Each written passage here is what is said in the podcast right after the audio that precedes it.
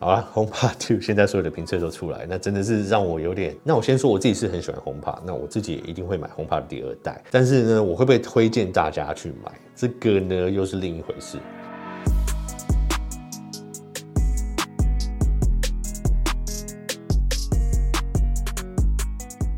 嘿，大家好，我是苹果爹。那现在 HomePod 的第二代的这些评测都出来了。那其实我在看这些评测的时候，大概分成两种。那有一种人就是就是一直讲说，哇，它好棒啊，它的音质比第一代更好，什么什么，真的是太棒了。我必须说啊，第一代的音质我也没有觉得不好。第一代音质我就觉得，其实以它那样的设计来讲，哦，以它的方便性放在家里这样，价格先不去看的话，我觉得它的音质其实是非常好的。那第二代，老实讲啦，他们的在里面的硬体规格其实是有少一些嘛。那我影片有讲到，就是说它少了两个麦克风，然后少了两个喇叭。那我们要去想回来说，如果说只用四个这个高音麦克风就可以达到效果的话，那为什么当初要用六个？哦，难道是这六七年来的这这科技进步造成它可以用更少的麦克风，然后去达到更好的音质吗？或许有可能，这我不知道，或是更好的这个品质。我觉得可以去赞赏的地方，就像我讲，至少它是降价的。OK，至少在那么多年之后。经过通货膨胀，那虽然它规格有稍微减，可是如果说。就算以这种情况下，它要去涨价一点，其实以通货膨胀角度去看回来的话，也没有什么错哦，好像也 OK。但说真的，毕竟一代也不是很成功的产品，如果这一代再去涨价的话，我觉得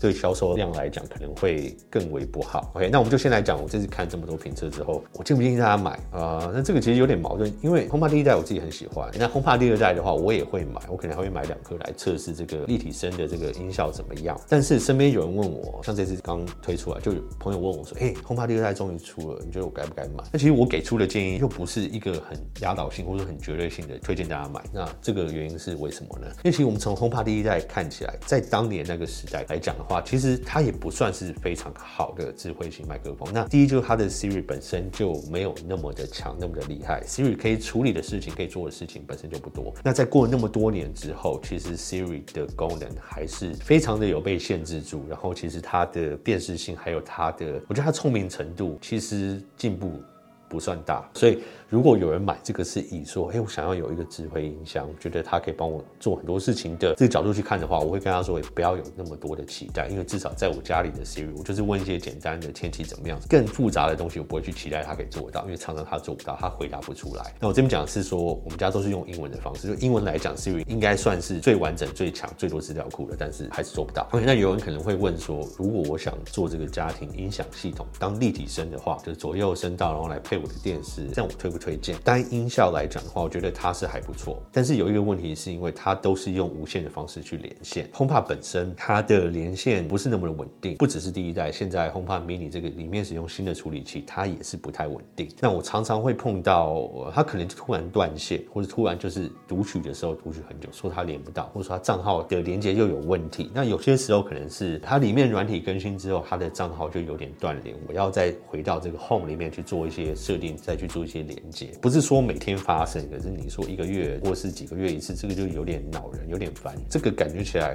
跟一般的音响，如果你要播音乐哦，我们讲这种接线式、这种用类比式的方式，或是你一般其他的只要可以插线或用蓝牙的音响，基本上都不会出这种错误。那这本身其实它的稳定性就有一点不太好。那如果你把它完全当成家里主要的这个音响使用的话，你能想象就是说，如果你今天电视所有的音效都是只能从 HomePod 出来，或是固定都是习惯性从红帕出来的话，你今天晚上，而且大家一家人坐下来，爆米花爆好要看电影的时候红帕那边转，然后说没有办法连线，那可能只有一颗可以动，或者说两颗都不能动。那在那边等，你要去排错、去整理。那有时候啊，可能有一颗没有软体更新，你要去等它。然后 HomePod 的软体更新其实也不快。那你想象这个体验是多么糟糕吗？你一般任何家里这种接线的音响，完全不会出这种问题。至少我自己体验，我家里现在是用有线的，完全没有问题。线接上去，它就是不会出错，它声音一定会出来，从来没有这种什么给我在在转圈圈卡住的问题。但如果你今天是 HomePod 的话，我没有办法去信任他这样做，所以我的 HomePod 虽然是摆在电视前面，我投影机前面，可我从来没有用它连接我的 Apple TV 播电影。那我有没有试过呢？我有，我试过，其实就是碰到一些延迟的问题，讲话延迟的问题，或是有的时候会断线的问题，会跳来跳去的问题。我可能今天看一部片，我要先设定个几分钟、几十分钟，或者在那边等，然后有时候突然断掉，或有时候你按暂停的时候接个电话回来吃个东西，然后它又断线，就是这个体验是让我不会。会去太依赖它。哦，就算它百分之九十的时候是稳定的，只要有那百分之十，那以我们本身本来在使用这个家庭音响系统的习惯来讲，百分之一都不会出错，我为什么要接受百分之十？对不对？我们今天只是要听声音而已。对，所以如果有人跟我说要用这个家庭音响系统的话，我就绝对不太建议。那再来我们看这次终于推出第二代这个产品的定位，为什么让我觉得我自己会买？那真的我就觉得很搞不懂哈。那说真的，这一次推出这个轰趴我有点惊讶。我本来以为轰趴就就是停产了，那我本来以为要再推出新的 HomePod 一定会有一个大改，我没有想到你推出一个几乎一模一样的东西，那可能里面有些规格还有一些减少。它这个部分让人蛮不解的，就是说其实一代的时候自己虽然喜欢 HomePod，可是我就觉得一代它就不是一个很成功的产品。那我们就算排除 Siri 的部分，然后其实你看下其他的智慧音箱，有时候像是 Google 啊，其实它可以搭配的东西有更多。它有个荧幕可以让看到现在的进行状况是怎么样。HomePod 完全不可以，它上面那个那个在旋转那个灯，哦，常常我的是白色的，所以就时候在转的时候，其实家里亮点我是看不太到，所以我下次可能会买黑色。呃，你看不到他在干嘛，然后你也他也没有办法回答一些东西让你看得到。那我觉得在五六年前这样其实还可以接受了，反正当时的智慧音箱可能就比你好那么一点点而已。那像五六年之后推出之后，你。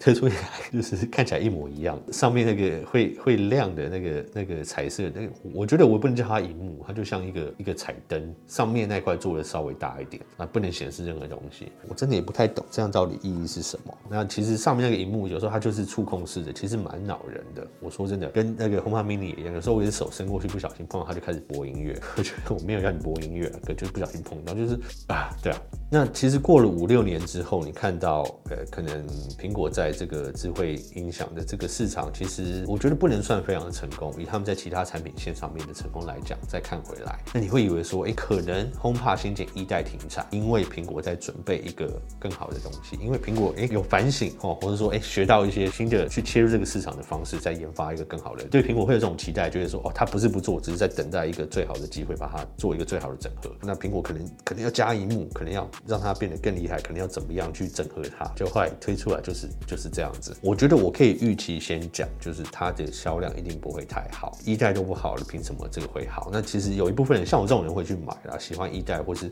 可能本身就是苹果生态链整合在一起的人。那其实说真的，就算在生态链里面，它也没有到真的非常实用。只是我，我就是我是果粉，我可能就喜欢这个东西，会去买。但是我不太会推荐一般人去买，我也不相信说一般市面上的这个产品对他们有很大的吸引力。那另外在功能性上面，我看这个评测里面有这个呃温度啊湿度侦测器，那这些其实在 HomePod mini 的时候，当初呃，人家在拆解的时候里面就有，只是这么多年以来，它在 HomePod mini 里面从来没有去启用过。当初的猜测是说，它在侦测更多的数据，看它的准确度。那现在 HomePod 2，大家 在家里做测试，可以看到一个评测，那个里面的温度计跟他家里其他所有的温度计差了非常多。那我们差的是不是说一两度哦，是要摄氏大概四五度、五六度，好像七度，好像差到七度。那如果它的温度侦测差到七度的话，那这个东西你还可以相信吗？那他说它这个侦测器还有它的意义存在吗？如果你要依赖它去开启冷气、开启暖气的话，那明明你家里现在室温是二十一度，你觉得有点冷，那你设定它说它要自动去开启这个暖气，可是恐怕侦测到二十七度，它就一直没有开启。那如果这样温差的话，是不是你家里要降到十五度它才会开启？这个我就不知道。如果有这样一点的误差，说你有一两